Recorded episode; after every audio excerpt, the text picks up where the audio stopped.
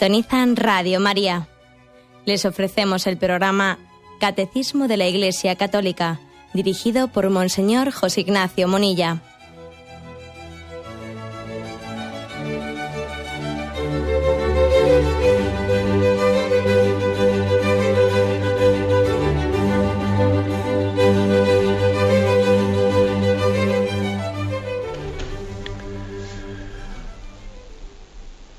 Cordial saludo a todos los oyentes de Radio María. Un día más, con la gracia del Señor, proseguimos el comentario del Catecismo de nuestra Madre la Iglesia. Estamos en la cuarta parte del Catecismo que explica la oración en la vida cristiana. Habíamos dedicado los primeros programas a una introducción en la que se nos explica qué es la oración, la oración como don de Dios, la oración como alianza, como comunión, entramos ya en el capítulo primero eh, de este apartado sobre la oración. Un capítulo que tiene este título, La revelación de la oración, la llamada universal a la oración. Eh, son dos puntos, vamos a ver si nos da tiempo eh, de hacerlos, dos puntos en los que se introduce este aspecto. Luego se irá, digamos, mm, ordenadamente explicando en el Antiguo Testamento, en el Nuevo Testamento, en, Jesucristo, cómo aparece la oración, cómo la ha rezado la Iglesia a lo largo de los siglos, se va a ir, digamos, ordenadamente explicando. ¿eh? Pero ahora, dos puntos de introducción. La llamada universal a la oración. Bueno, le dice el primero de los puntos, 2566. ¿eh? En vez de leerlo todo de un tirón, lo voy a leerlo así por partes, para que nos dé tiempo a. O sea, para que podamos también fijarnos en detalles. El hombre dice, busca a Dios. Por la creación, Dios llama a todo ser desde la nada a la existencia. Una afirmación, como, veis de entrada, que queremos no solo decirla, sino que también intentar, intentar fundamentarla, demostrarla, porque claro, hoy en día uno dice, a ver, el hombre busca a Dios. Y dice otro, ¿de verdad? Pues yo no lo noto mucho. Algunos sí, algunos parece que sí que tienen un sentido religioso de la existencia, pero hay muchos que, no da la impresión de que estén buscando a Dios, ¿no? Entonces no es muy bonito decir eso de que el hombre busca a Dios. Vamos a ver, por lo tanto, ¿eh? vamos a verlo e intentamos eh, abordar este, esta cuestión. ¿Es verdad que el hombre busca a Dios? Bueno, la primera afirmación que hace, después de hacer este argumento, es, por la creación Dios llama a todo a todo ser de la nada la existencia. Es decir, eh, es primero decir, vamos a ver, mira, dejemos un poco aparcado, este tema, esta afirmación de que el hombre busca a Dios. Después intentaremos demostrar cómo verdaderamente es así, pero ahora vamos a dejarlo aparcado ahí. Ahora fijémonos en un aspecto, ¿no? En un aspecto, y es cómo, cómo Dios busca al hombre, cómo Dios ha buscado al hombre antes de que tú me llamases a mí, yo, eh, antes de que tú estuvieses en el seno de tu madre, yo ya había pensado en ti desde toda la eternidad. Eh, Dios ha pensado en nosotros desde toda la eternidad. Hay una gran diferencia entre la maternidad y la paternidad humana y las de Dios, ¿no? Y la, y la paternidad de Dios. Hay una gran diferencia. Claro, en nuestro caso, uno quiere a un hijo cuando lo tiene, cuando lo concibe. Pero es que en el caso de Dios, Dios nos quiere antes de que existamos. Desde toda la eternidad Dios nos quería. En nuestro caso, el primero es la existencia, y de la existencia viene el amor. En el caso de Dios es al revés. Dios nos quiere, y porque nos quiere, pasamos a existir. ¿Eh? Pasamos a existir. O sea, la, la creación ha sido precedida, el, acto de la creación ha sido precedido desde toda la eternidad por un amor de Dios, que era eterno. Dios te tenía en su mente desde toda la eternidad. Esto, pues en esto somos radicalmente distintos. Nosotros amamos lo que existe. En el caso de Dios es existe lo que Él ama, lo que Él ha amado desde siempre, lo ha llamado la existencia. Luego, esta afirmación primera eh, nos, constituye, o sea, nosotros hemos sido creados porque hemos sido llamados, hemos sido llamados a ser, a ser. Somos, existimos, porque Dios nos ha llamado. Claro, y esto, esto debería de configurar nuestra vida, ¿no? Porque muchas veces pensamos que esta vida, dice, aquí estoy, nadie se fija en mí. ¿Cómo que nadie se fija en mí? Si estoy, es que Dios se ha fijado en mí y me ha llamado a la existencia. Eh, nosotros tenemos el riesgo de vivir como eh, pues una existencia anodina, anodina. Aquí estoy, pues ¿qué hago? Pues ¿qué haces? Pues nada, estar, estar, ¿no? Eh, sí, y, nos damos cuenta que, esa existencia, el hecho de que yo esté aquí, es ya fruto de una llamada de Dios, de un amor, de una de una elección que Dios ha hecho para llamarme a la existencia. Luego uno de los, eh, de los males mayores a los que debiéramos de hacer frente es la vida anodina, ¿no? la vida sin sentido, el pensar que, ¿qué hago yo aquí? ¿no? Nada, existir, ¿no? Mm, eso, eso es terrible pensar tal cosa. ¿eh? Es ignorar que la mera existencia ya es un milagro de amor responde a que Dios ha pensado en mí, me ha llamado, y existo porque Él me ha llamado. ¿Mm? No es que estoy aquí a ver si alguien me quiere, no, no, estoy porque alguien me quiere, que es distinto. ¿Eh? Cuando no nos caemos en cuenta de esto, pues vivimos con una falta de autoestima, mendigando afectividades, a ver si alguien me quiere por allí. No, no, si existo, no es a ver si alguien me quiere, es que existo y estoy aquí porque alguien me ha querido ya. ¿eh? Aquí se tiene que desprender pues, una actitud de, gratitud ante la vida, de gratitud, ¿eh? de admiración, de sentirnos impactados ¿no? por, el hecho de que nos hayamos sido creados por amor, gratitud ante la vida. ¿eh? Que por desgracia muchas veces no, tenemos esa actitud pues, hasta que a veces nos pasa algo. Igual tenemos una situación difícil, con una enfermedad, con un accidente, lo que sea, y allí parece que renacemos a la vida y entonces la apreciamos y uno dice, estoy comenzando a vivir como una segunda vida, porque a raíz de aquello que me aconteció, de aquella operación en la que me vi al límite, de aquel accidente, ahora de repente aprecio la vida, ¿eh? la aprecio, ¿no? Porque me doy cuenta que he sido llamado eh, pues por milagro a la existencia. Y antes no, antes no te habías dado cuenta, oye. Qué duro es, ¿no? Que para apreciar la vida tengamos que necesitar situaciones límite, ¿no? Qué duro es, pero suele ser así. ¿eh? Suele ser así. Yo creo que, por lo tanto, ¿no? Para caer en cuenta de, nuestra relación con Dios, lo primero es darme cuenta que este día que ha amanecido, este día que ha terminado, que ha comenzado, ¿no? Eh, pues ha sido, es un regalo, es una maravilla, ¿no? Y, y lo lógico, lo lógico sería la nada, ¿no? Lo lógico es la nada. Eso sería lo, vamos, si no hay nada, pues lo lógico es la nada. Entonces, ¿por, qué existe el ser más bien que la nada? ¿Por qué estoy aquí? ¿Mm? Luego, eso, eso a mí me tendría que admirar. En vez de ser tan burrico, de que hasta que no falte no lo piense, ¿no? No, no, o sea, yo me tengo que hacer la, esta reflexión. Oye, ¿por qué estoy aquí, no? ¿Quién me ha llamado a la existencia, no? ¿Quién soy yo, no?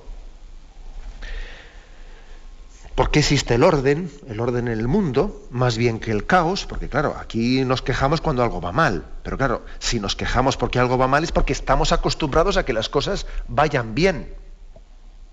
¿Eh? Así de claro, ¿no? Si uno se queja por su mala salud es porque él se ha acostumbrado a que mm, lo lógico es que haya buena salud. Entonces, ¿por qué existe el orden? ¿Por, por qué existe ¿por qué existo yo? ¿Eh? ¿Por qué existo yo? ¿Qué sería, ¿Qué sería de mí si no hubiese sido llamado por Dios? Pues no sería nada, o sea, es decir, no sería ni un pensamiento, ¿no? no vamos, nos cuesta imaginar la nada, la nada es difícil imaginarla, pero también yo creo que Dios nos ha dado una, una capacidad de raciocinio para hacer las consideraciones que ahora estamos haciendo. Alguno dirá, bueno, pero esto es comerse la cabeza. Bueno, ¿cómo es comerse la cabeza? Vamos a ver, es afrontar la vida, ¿no? Y hacerse la pregunta por la existencia. Lo que no puede ser es que estemos aquí, ¿no? Dejando pasar la vida sin hacernos nunca la pregunta de qué es la vida y por qué estoy yo aquí, ¿no? Y tengamos que estar esperando a que ocurra una desgracia para hacernos esa, esa pregunta.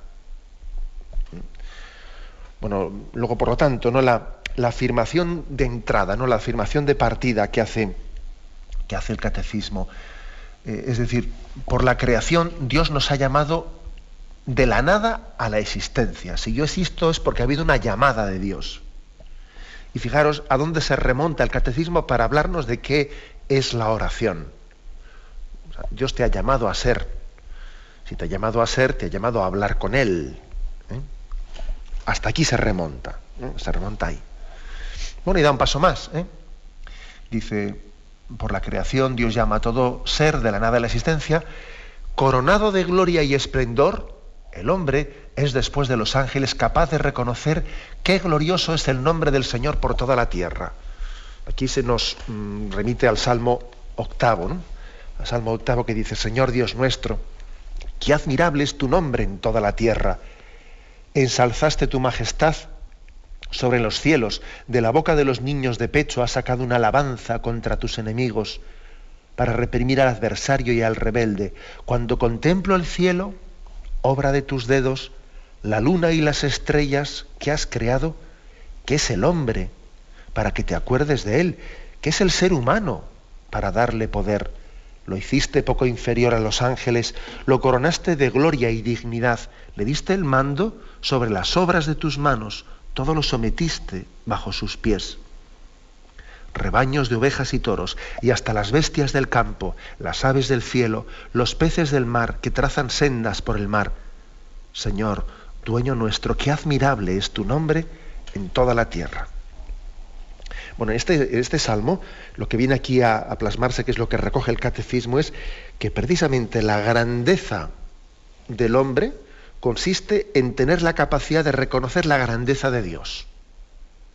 O sea, de darnos cuenta de estas cosas.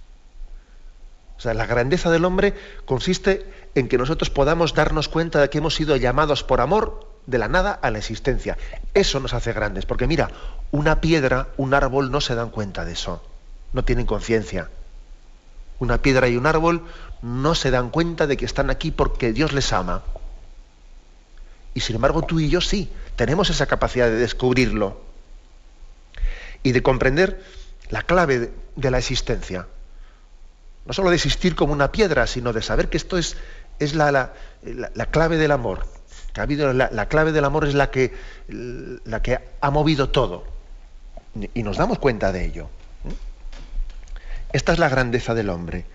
Tener la capacidad de reconocer la grandeza de Dios.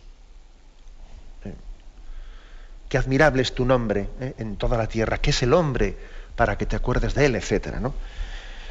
Cosa, importante, por cierto, que me habéis escuchado en este programa en otros contextos decir cómo mm, nos han, nos han metido, nos están metiendo, ¿eh? por un lado y por otro, nos están metiendo falsas concepciones enfrentadas, ¿no? entre, que, pretenden enfrentar la dignidad del hombre y la grandeza de Dios. ¿eh? Eso está bastante en nuestra cultura, ¿no? Una visión de un humanismo secularizado, en el que, bueno, parece que bueno, pues, la visión moderna de la existencia es la de un hombre autónomo que no necesita de Dios, ¿no?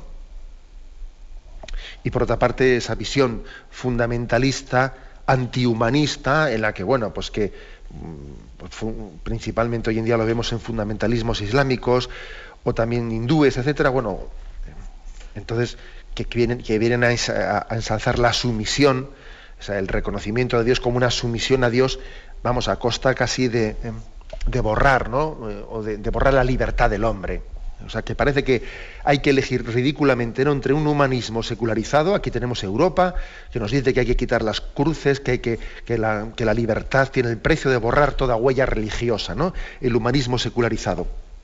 Y por otra parte, pues ese fundamentalista, fundamentalismo perdón, antihumanista. ¿no? Vamos a ver, usted, no, no, no me timen, no me hagan elegir entre esas dos cosas. ¿eh? Porque la grandeza del hombre consiste en reconocer la grandeza de Dios. Y porque Dios es grande, el hombre es libre. Y Dios además ha querido que el hombre no sea una piedra, no sea un árbol, sino que tenga libertad. Y no ha querido obligarle a amarle. No, no, le ha dicho te obligo a, no, no, sino que incluso le ha tratado como un amigo y le ha dicho, ¿me amas? Y le ha llamado a su, a su puerta como un esposo llama a su esposa y le ha dicho, ¿me quieres? ¿Quieres ser fiel a mi amor? Es decir, Dios que en su, en su alianza con nosotros, lejos de aplastar la libertad del hombre, eh, nos, nos, está cortejando, nos está llamando. Hay una llamada, una llamada de Dios que es impresionante. Es decir, cómo Dios no nos aplasta. Si lo lógico sería que nos aplastase, ¿no? Como alguien aplasta a una hormiga. Pues no, no, este es, este es el misterio del amor de Dios, ¿no? No se trata pues, de un fundamentalismo eh, antihumano, no, es que, es que la, grandeza de Dios consiste en que Él ha querido hacerle al hombre grande y ha querido hacerle su interlocutor. Y mendiga nuestra respuesta de amor, la mendiga. Es impresionante, pero, pero esta, es la, esta es la verdad cristiana, esta es la novedad cristiana. ¿eh? Muy lejos pues de ese humanismo secularizado, muy lejos de ese fundamentalismo antihumano, ¿no? Y aquí la grandeza del hombre, lo hiciste poco inferior a los ángeles, lo coronaste de gloria y de dignidad. La dignidad del hombre es ser amigo de Dios, es haber sido creado por amor. Esto es lo que hace al hombre digno, lo que le hace grande. ¿eh? Tenemos un momento de reflexión y continuaremos enseguida.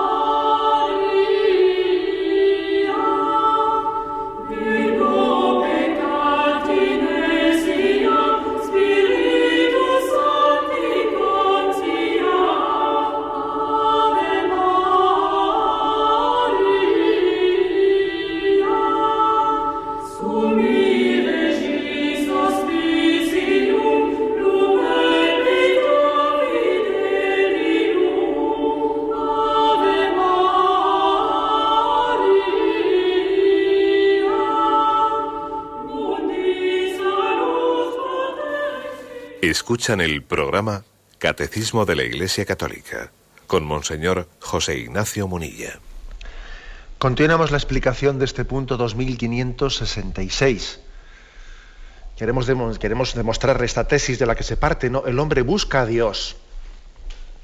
Y continúa el punto, lo, lo habíamos interrumpido, donde dice, incluso de, después de haber perdido por su pecado, el hombre, ¿no? Después de haber perdido por su pecado su semejanza con Dios, el hombre sigue siendo imagen de su Creador.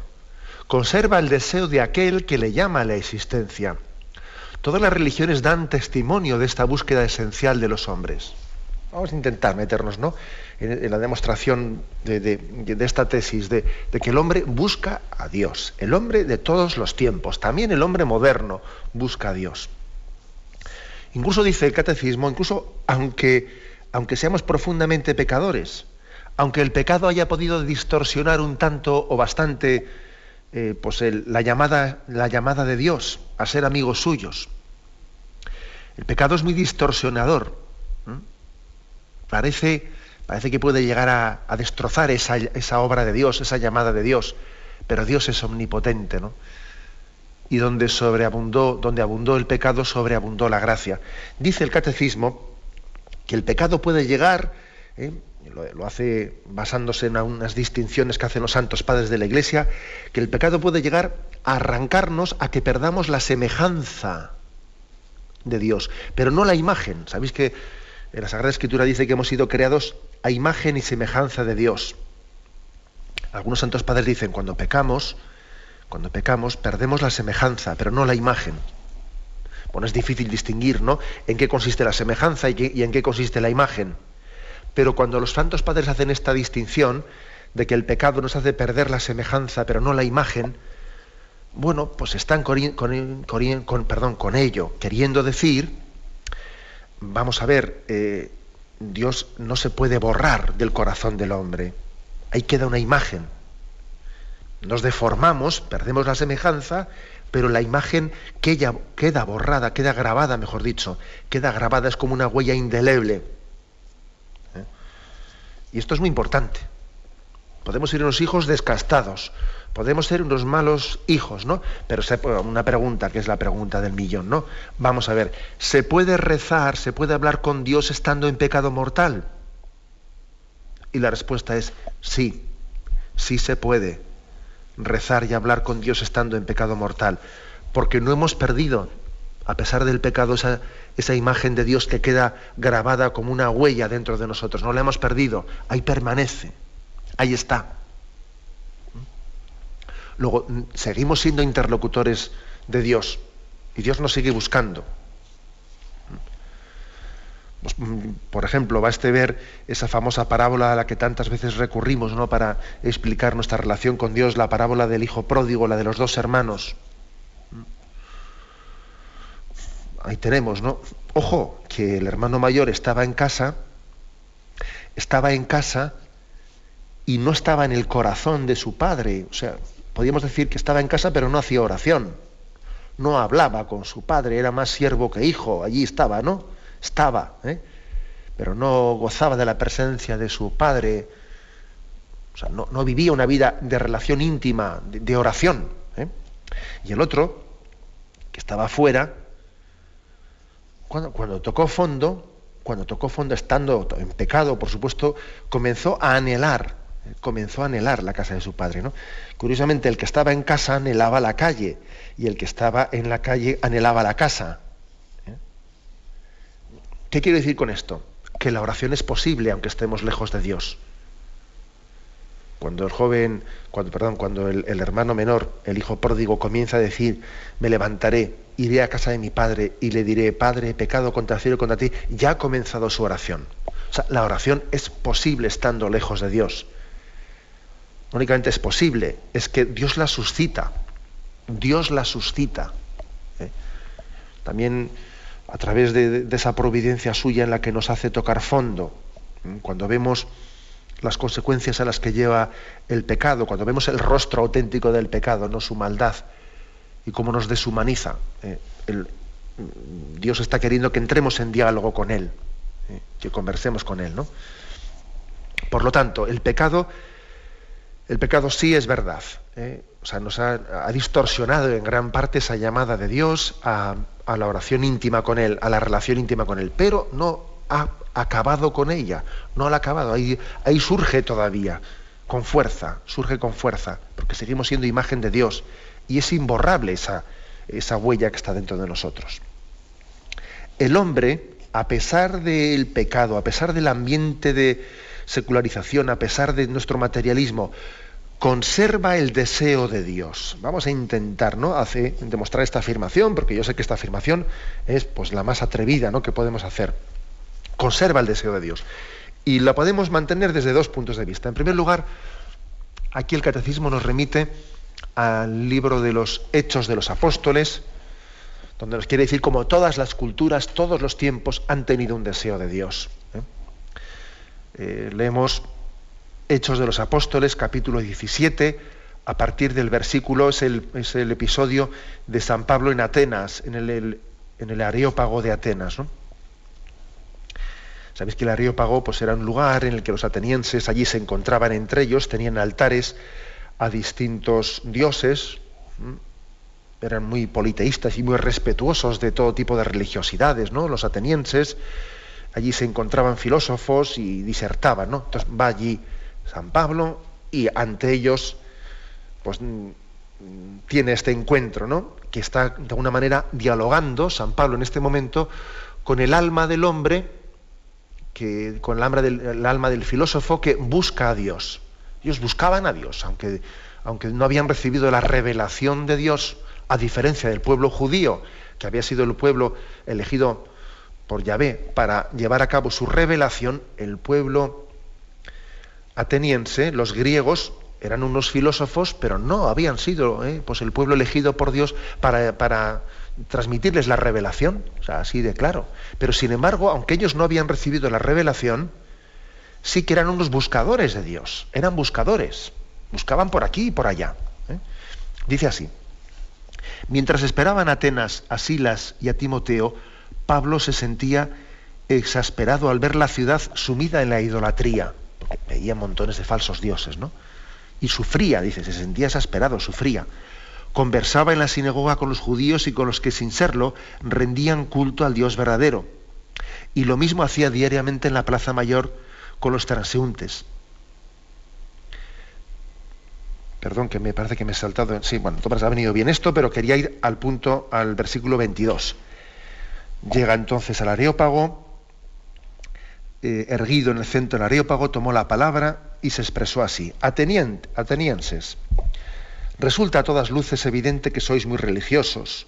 Lo prueba el hecho de que mientras deambulaba por la ciudad contemplando vuestros monumentos sagrados he encontrado un lugar con esta inscripción al Dios desconocido. Pues al que vosotros adoráis sin conocerlo, a ese os vengo a anunciar. Fijaros en ¿eh? que dice, al que adoráis sin conocerlo, a ese os vengo a anunciar. Luego hay en ellos un deseo de buscar a Dios aunque no le conozcan. ¿eh? Es el Dios que ha creado el universo y todo lo que en él existe, siendo como es Señor de cielo y tierra, no habita en templos construidos por hombres, ni tiene necesidad de ser honrado por humanos, pues es Él quien imparte a todos vida, aliento y todo lo demás. Él ha hecho que a partir de uno solo, las las más diversas razas humanas pueblen la superficie entera de la Tierra, determinando las épocas concretas y los lugares exactos en que debían habitar. Y esto para ver si, aunque fuese a tientas, pudieran encontrar a Dios que realmente no está muy lejos de cada uno de nosotros. ¿Eh? Repito este versículo. Y esto para ver si, aunque fuese a tientas, pudiesen encontrar a Dios que realmente no está muy lejos de cada uno de nosotros. Es decir, eh, estos atenienses están buscando a tientas a Dios, con su razón, con, su, eh, con sus elucubraciones, buscan a tientas a Dios que no está muy lejos de nosotros. En Él efectivamente vivimos, nos movemos y existimos. Como bien dijeron algunos de vuestros poetas, estirpe suya somos. Es decir, ahí andáis buscándole. Todavía no habéis recibido la revelación de Dios, en Jesucristo, pero andáis a tientas, o sea, todas las culturas, todos los pueblos, ¿no? Han estado buscando a Dios. Esta precisamente es la religiosidad natural. O sea, la diferencia entre religión revelada y religión natural es esta. La religión natural es la búsqueda del hombre de Dios. La religión revelada, bueno, pues que la hemos recibido a través del pueblo de Israel y culminado en Jesucristo, es Dios mismo quien ante respondiendo, ¿no? Porque él mismo había sembrado en el hombre ese deseo de buscar a Dios, finalmente respondiendo a ese deseo que Dios mismo había sembrado, se revela, se descubre. ¿eh?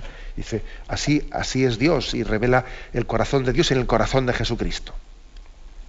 Pero, insistamos, existe una religiosidad natural, existe un deseo natural de Dios en todas las culturas, en todos los tiempos, etcétera, ¿no? Y en el presente, en el presente, a pesar de que eh, el materialismo, eh, el materialismo tan asfixiante que, ¿no? que, vive eh, por nuestro tiempo, por motivo de, todos los avances científicos que todavía posibilitan más, más materialismo, sin embargo, fijaros bien, la religiosidad del hombre moderno no, no ha perecido.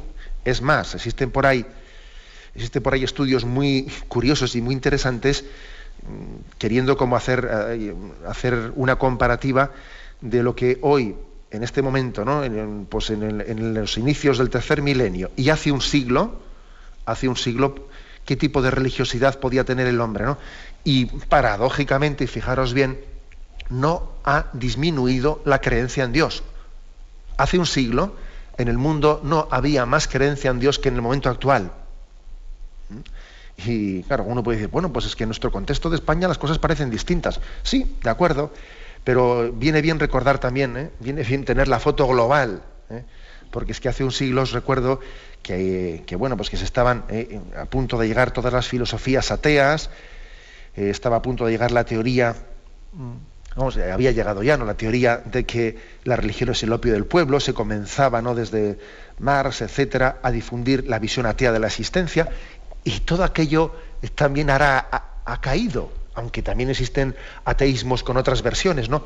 Pero fijaros bien, no es hoy en día el hombre menos religioso que lo que era hace un siglo, ¿eh? No lo es. ¿Mm? Entonces, la, nuestra tesis, que nos atrevemos a mantener, ¿eh?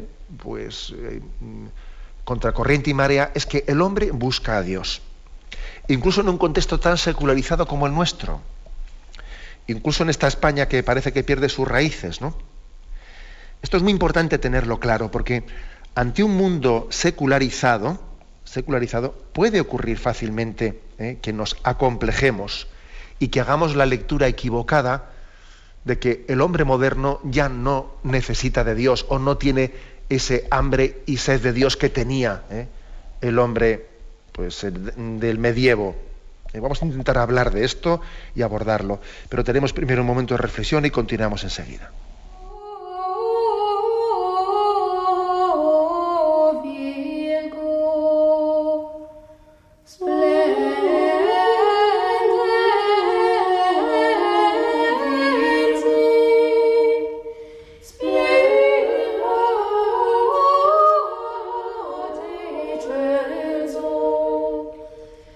Queremos concluir el punto 2566, cuya tesis principal es que el hombre busca a Dios y que tiene deseo de Él. Y aunque estemos en un contexto cultural aparentemente arreligioso o antirreligioso, nos atrevemos a decir que el hombre de hoy tiene el mismo deseo de Dios que el que tenía el de la Edad Media o el que tenía en España hace 40 años. O sea, nos atrevemos a decirlo. Vamos a ver. ¿eh?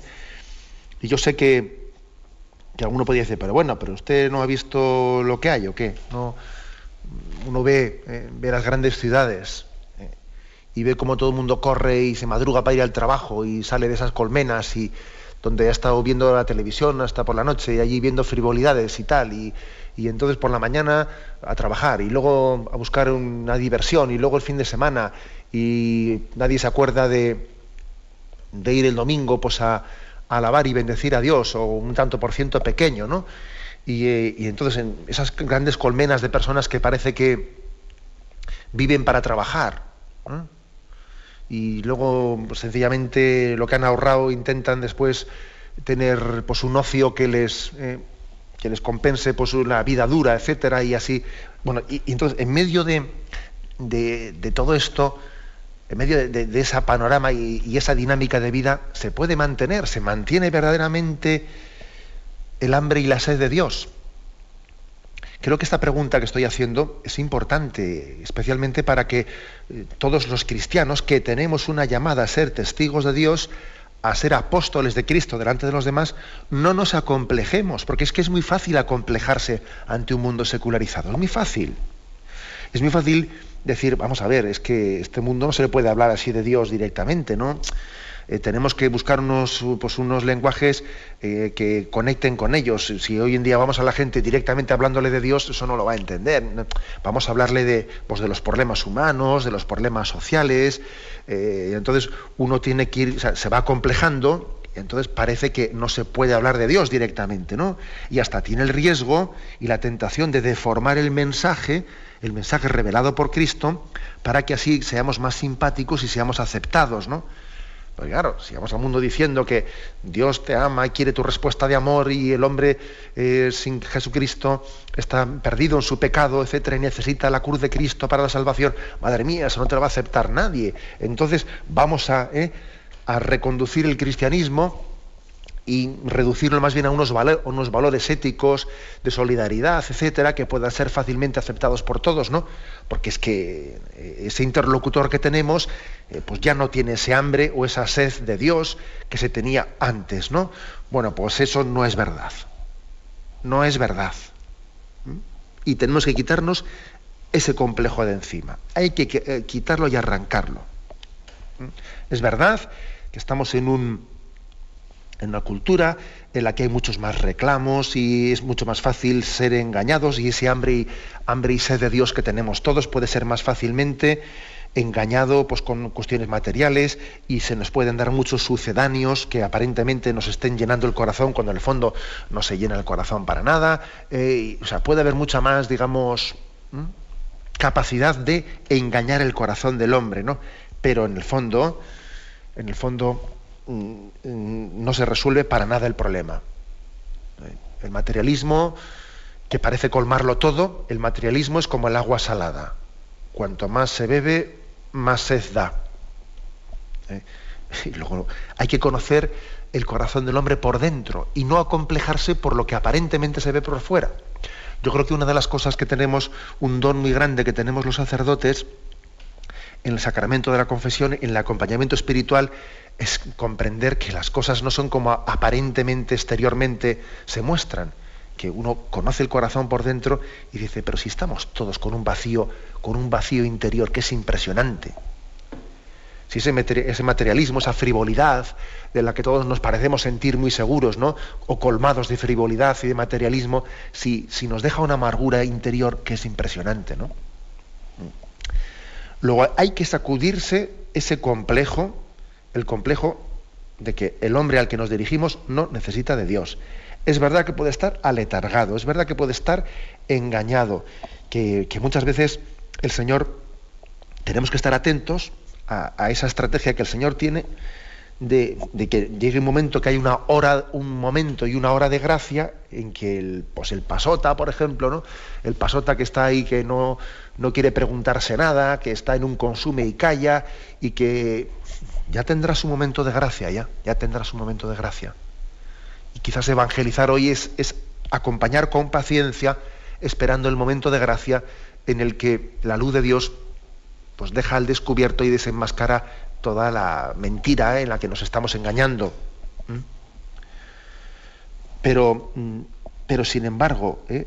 aunque quizás la, eh, la, evangelización se tenga que caracterizar hoy por una gran paciencia, ¿no? Por una gran paciencia, tenemos que afirmar sin, dudarlo en ningún momento, el, hombre necesita de Dios, aunque a veces mm, decirlo pues, pues suscite risas o incluso alguno te escupa la cara, pero, pero necesita de Dios y, su pasotismo y su escupitajo, con perdón, ¿eh?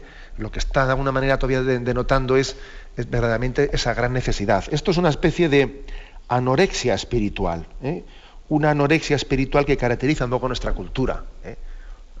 Utilizo esa palabra pues para, vamos, para, expresar cómo eh, estamos muertos de hambre y, nos vemos, tenemos tal distorsión de percepción que nos vemos que estoy gordo, necesito perder peso, pero bueno, pues si estás en los huesos, estás que, sí, pero uno no, se da cuenta, no, no tiene capacidad de hacer un diagnóstico.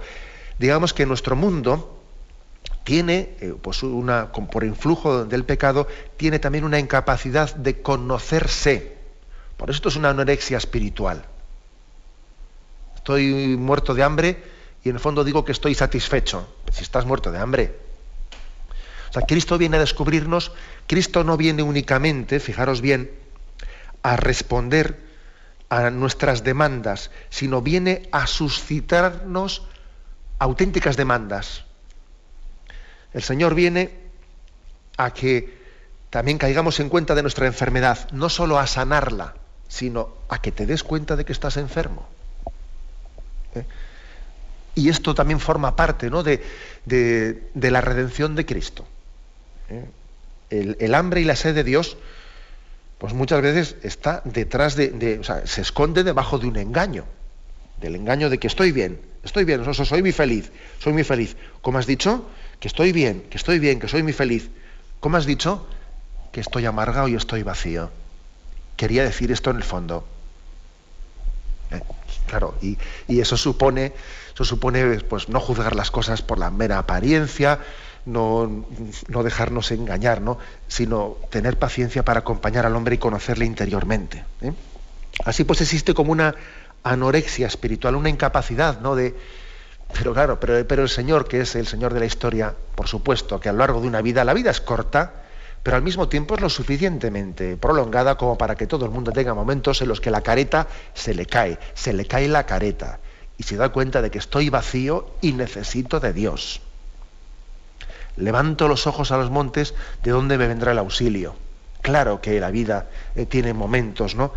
Para, para que se desenmascare el engaño del hombre y entonces nos pongamos en realidad ante Dios.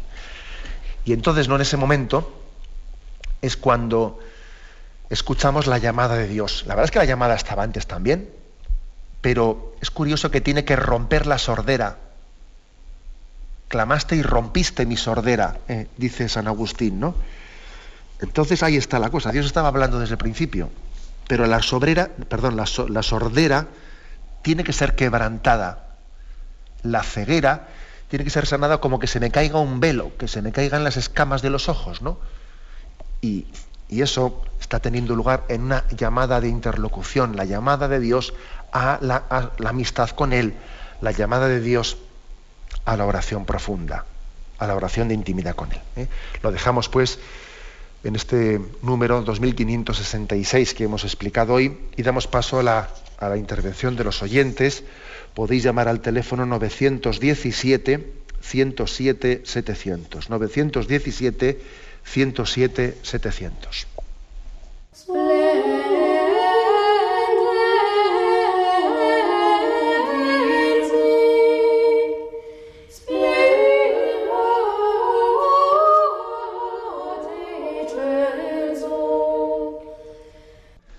Sí, buenos días. ¿Con quién hablamos? Buenos días, monseñor. Soy Nati de Zaragoza. Le escuchamos. Mire, mm, el miércoles llamaron dos personas a preguntarles una serie de cosas y yo le quiero dar mi testimonio breve. Eran dos mujeres que hablaban que les hacía, mm, les costaba hacer oración eh, individual, ¿no? Y entonces yo puedo decir la experiencia, ¿no? Mi experiencia. pertenezco a, a un grupo de oración, el grupo mm, ayuda bastante y luego el Señor te va definiendo dónde quieres, dónde quiere que estés, ¿no? En, la oración. Ya sabe usted que hay varias y entonces, bueno, ya no, ya no digo más, estoy un poco nerviosa. Gracias, monseñor. Bien, gracias a usted. Bueno, yo creo que de su, de su llamada, eh, especialmente también destacaría el hecho de que existen en la Iglesia Católica muchos grupos de oración que nos ayudan a ello, ¿eh? o sea, que nos ayudan a adentrarnos en la oración. A veces hemos tenido pues una imagen muy individualista de la oración. Hacer oración pues es un acto muy íntimo, pero hemos confundido intimidad con individualismo y no es lo mismo. No es lo mismo intimidad que individualismo. ¿eh? Es posible el Señor también quiera de, muchos de nosotros que nos integremos en grupos de, enseñanza a la oración o de practicar la oración y así alcancemos la intimidad. O sea, a veces se puede alcanzar intimidad desde la vivencia comunitaria de la oración. ¿eh? O sea que creo que la llamada del oyente sirve especialmente para caer en cuenta de este aspecto al que muchos pueden estar llamados. Adelante, damos paso a un siguiente oyente. Buenos días. Buenos días, Padre, nos de Dios. Buenos días. de Cádiz. Adelante, escuchamos. Mire, esto que usted acaba de explicar esta mañana es perfectamente mm, acorde a la conversación que yo he tenido esta mañana en el bar, sirviendo el café a un señor. Hemos estado hablando del tema de, Dios y, en fin, de, las cosas. Y parece como más visible que el poder de las tinieblas, de Satanás y las cosas y eso, pero parece ser que la visión de Dios la tenemos como más, diáfana, más alejada. Y dicen, sí, yo creo que algo habrá, que no sé qué, que no sé cuánto. Yo le explico, digo, mira, hombre, pero tú piensas que el mundo de por sí no se sostiene solo, ni se ha creado solo, ni las galaxias se siguen creando solas, ni estamos aquí por arte de magia. Eh, en fin, hay un programa en televisión que ha salido esta mañana ahí en, un telediario sobre cosas de ocultismo y magia y cosas esas. Digo, mira, hay también poderes ocultos que son malos, que están ahí, que siempre la Biblia lo dice y tal y cual. Pero yo, yo pregunto por qué hoy en día hay una visión tan grande, mm, perceptible del mal y, y el conocimiento de Dios se nos hace tan lejano. Puede ser también que dentro de la iglesia falte ejemplo de santidad? Padre, te pregunto. Gracias. Bueno, pues la verdad es que, claro, por supuesto que siempre la, falta de ejemplos de santidad condiciona, ¿eh? porque es verdad que también lo que más fácilmente refleja el rostro de Dios es el de sus testigos. ¿eh?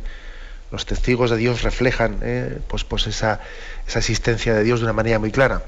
Bueno, y usted, mire, usted con sus pecados y con sus limitaciones, pero ahí está usted sirviendo un café en la cafetería y según usted sirve el café, saca la conversación, ¿no? O sea que también usted tendrá sus limitaciones, pero también está siendo testigo, ¿eh? está siendo testigo y también pues creo que nos da usted un testimonio a los demás de cómo hay que ser testigo en todo momento, incluso en el propio trabajo, en su cafetería, etcétera, ¿no? ¿Eh? Bueno, pues mm, es verdad ¿no? mm, que, puede haber hoy en día mucha complejidad, ¿eh? complejidad de pensamiento que hace que las cosas pues siempre se cuestionen y se piensen por lados complicados. Ese tipo de mm, programas siempre de ocultismos, de cosas que se confunde lo religioso con lo esotérico. Esto es un, fenómeno actualmente. ¿no? el esoterismo acaba siendo para mucha gente una especie de sucedáneo de religión sucedáneo de religión, en el sentido de que, claro, que intentan llenar eh, ese deseo de trascendencia que tiene pues con las cuestiones esotéricas, y ahora la tabla de la Ouija, y ahora no sé qué, de unas cartas astrales de no sé qué, y no sé cuánto. Es decir, el esoterismo, claro que se está presentando hoy, ¿eh? se está presentando como una especie de sucedáneo de religión. Pero, es obvio que el esoterismo, aparte de todo, es irracional curioso que una sociedad tan, tan racionalista, tan racionalista, luego esté echando cartas astrales y bobadas por el estilo. ¿eh? Yo creo que también tenemos que ¿eh? decirle a este mundo que cuando dejamos de creer en Dios es que nos lo creemos todo, es que somos unos ingenuos, ¿no? O sea, la, falta de fe en Dios muchas veces se traduce en actitudes irracionales. Y también eso hay que decirlo, ¿eh? con paz y sin ofender, pero hay que manifestarlo al mundo. Adelante, damos paso a un siguiente oyente. Buenos días. Hola, buenos días. Buenos días, sí, le escuchamos. Mire, yo quisiera hacer una afirmación y luego una pregunta. La afirmación es la siguiente. Yo, yo creo, creo mucho, creo profundamente, aunque no entiendo nada, ¿eh? Mm, o casi nada. Digo casi nada porque hay una cosa en que creo. Incluso quiero, quiero creer cuanto menos entiendo. Y esta es mi afirmación. Pero la pregunta es la siguiente, y es que me la hacen a mí. Y entonces no sé qué decir. Me dicen mucha gente, ¿de qué me sirve que Dios me quiera si sufro como un perro? Y claro, yo el cristiano como yo, pues entiendo un poco, no mucho, mucho, mucho, pero bueno, algo entiendo de la cruz de Jesús, pero la gente de eso no entiende. Quiere que Dios le ayude y Dios no le ayuda. Entonces no pueden creer. Dicen que es imposible en un Dios que... Es que es la, la contestación de todo el mundo. ¿Cómo voy a creer en Dios bueno si, si, sufro como un perro, en todos los sentidos? Porque hay gente que sufre muchísimo. Yo lo veo en todos los en todos los humanos y hermanos míos, que hermanos de no por, por sangre, sino porque somos hijos de Dios, veo que sufren y yo sufro muchísimo. Entonces, no sé qué decirles, nada más es eso. Bien, muchísimas gracias a usted. Yo respeto que con, con, respecto a la afirmación primera, vamos a ver, yo pienso que, que no hay que oponer eh, pues la fe, eh, la fe con el intento de, de, entendimiento de ella también, ¿no? La, en el fondo, pues, ¿qué es eh, la teología? La fe que, quiere entender, la fe que busca entender, esa es la teología. Eso es lo que también aquí intentamos hacer, ¿no? Una fe que busca el entendimiento, ¿eh? aunque sabiendo que siempre el misterio nos supera y nos vamos a quedar cortos. Pero yo sí creo que Dios nos ha hecho inteligentes y que su, su voluntad no es que tengamos una fe, entiéndeme bien, una fe ciega, incapaz de razonar, incapaz también de, expresarse ¿no? en sus dudas y en sus deseos de, aclaraciones. ¿eh? Por lo tanto, no, manifestemos como la fe perfecta, la fe ciega, la fe que no entiende ni quiere entender, ¿no? Ni quiere entender. No, esa no es la fe más perfecta. ¿De acuerdo? ¿Eh? Creo que la fe y la razón son como dos alas, ¿eh? eso lo decía mucho Juan Pablo II, son como dos alas que nos tienen que ayudar a ir creciendo, ¿no? Y con respecto al segundo tema, que lógicamente, claro que ese es un tema muy, eh, muy delicado, ¿no? Uno dice, bueno, ¿a mí de qué me sirve que Dios me, me quiera si sufro como un perro? ¿Mm? Claro, es que quizás lo, que, lo que le falta entender es que si Dios le quiere, si cae en cuenta del amor de Dios, se va a dar cuenta que no sufre como un perro, sino sufre como un hijo, que es distinto. ¿Eh? y me agarro un poco la literalidad de, eh, ese, ejemplo, pero claro, para, decir algo profundo, y es que en el fondo lo más duro de esta vida no es sufrir o no sufrir, que aquí sufrimos todos. Y además una de las cosas que a mí me llama la atención es que sufrimos todos, y hay personas que tienen sufrimientos objetivamente hablando muy gordos, pero es impresionante cómo los llevan con, oye, con los sufrimientos tan fuertes que tienen, cómo los llevan que parecen que no les pesan. Y otros igual tienen sufrimientos bastante más pequeños, bastante más pequeños, incluso bastante nimios, objetivamente hablando, pero sin embargo es que se, sienten ahogados por esos sufrimientos. Lo cual demuestra que el asunto no está en sufrimiento sí, sufrimiento no. ¿eh? Cruz sí, cruz no, porque es que eso no está en nuestra, en nuestra mano elegirlo. El sufrimiento es con natural con esta vida, ¿no? sino que la clave está en el sentido, en, el, en que descubramos a Cristo que hace que las cruces tengan otra dimensión. En la vida hay cruces. Ahora bien, hace falta que pongamos a Cristo en las cruces y que la presencia de Cristo transforme el sentido de, esas cruces. ¿no? Luego, claro, nosotros nos pensamos que el Señor no es una especie de... ¿eh? Algunos tienen una visión de la religiosidad como ¿eh? la varita mágica de la hada madrina, que está ahí para, ¿eh? plin, ¿eh? con, la, con, la, varita mágica para quitarnos los sufrimientos. No es eso. El Señor no ha venido ¿no? con una varita mágica a quitarnos los sufrimientos, sino a asumirlos Él y a unirse a, la cruz de todo hombre y darle un carácter de espera, de la esperanza de la resurrección. Y además que la cruz ha pasado a ser el lugar de la maduración en el amor para todos nosotros. Claro, por tanto, también hay que superar las visiones, eh, las visiones deformadas, eh, incluso yo me atrevería a decir que son manipuladas de la, religiosidad, en la que yo, a mí me, Dios me interesa para, eh, pues para mm, aliviar mis, mis, problemas y mis sufrimientos. Dios me interesa, Dios me interesa porque, porque Él es Dios y porque me busca y porque Él me ha llamado a la vida. Hay que superar las visiones, pues digamos, infantiles de la religiosidad. Adelante, damos paso a una última llamada. Buenos días. Eh, buenos días, monseñor. buenos días. Eh, mire, yo le voy a mm, mm, plantear dos preguntas eh, que son las siguientes. Mm, vamos a ver, creo que, bueno, creo en que el verdadero testimonio, en que, perdón, creo en que el testimonio del Dios vivo en el mundo es el obrar verdadero de los auténticos cristianos. Que Dios nos pide obras eh, en el carácter mimético de nuestro obrar humano, que influye en las obras del verdadero cristiano, que es sal, luz y fermento de la tierra, y que a partir de ahí los otros hombres pueden mm, reflexionar y llegar a Dios, y si no, no, o sea, si no, bien. Entonces, luego una segunda, por otra parte, una segunda pregunta. Eh, como nos dice San Pablo que el Espíritu Santo tiene muchos carismas, yo creo que no es necesario a todos los cristianos hablar exactamente de Cristo, de Dios. Lo que sí, siempre las verdaderas obras, es necesario hacerlas, las verdaderas obras que manifiestan en la tierra por nuestro medio. A veces, y, y esta es la cuestión que yo considero, a veces puede hablarse de Dios desde un fanatismo ¿eh? o desde formas manidas, manoseadas, y esto repugna. Eh, fundamental y, y, esto, perdón, ya te concluyo, padre. Escuché de Benedicto XVI que hablaba en la nueva evangelización que ocurre desde nuevas palabras que nacen de nuestra propia experiencia de Cristo, o sea, nuestra propia y auténtica experiencia de Cristo, total. Que, me contesta. Discúlpeme, sí, discúlpeme que tenemos que procurar ser breves en las, eh, en las intervenciones para que no nos arreguemos. Mm, bueno, muy brevemente, que tenemos el tiempo encima. Yo creo que hay que intentar no oponer obras a testimonio de nuestra palabra. Eh, no, hay que, no hay que oponerlo. ¿Eh? Es verdad que de qué sirve la palabra sin el testimonio de las obras. Eh, pues es una palabra hueca y vacía, ¿verdad? Pero no pongamos una cosa a la otra. ¿eh? Somos testigos de Dios con las obras y también Dios nos ha dado una palabra. Ahora, lo importante es esto último que ha dicho usted.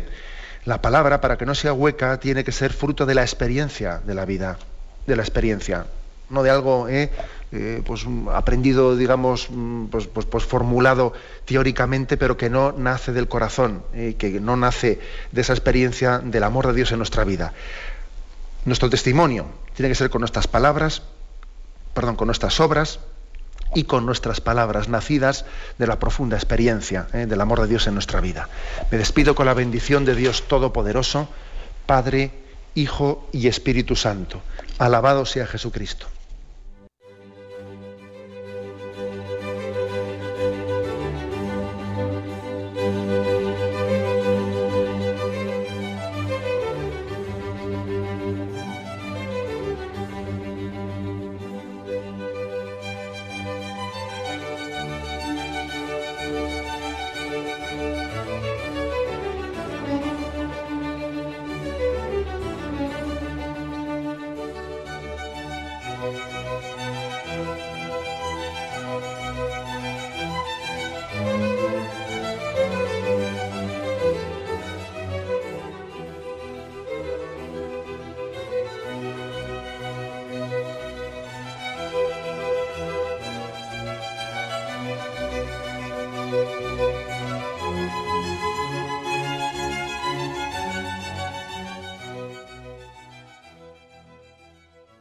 Les hemos ofrecido el programa Catecismo de la Iglesia Católica, dirigido por Monseñor José Ignacio Monilla.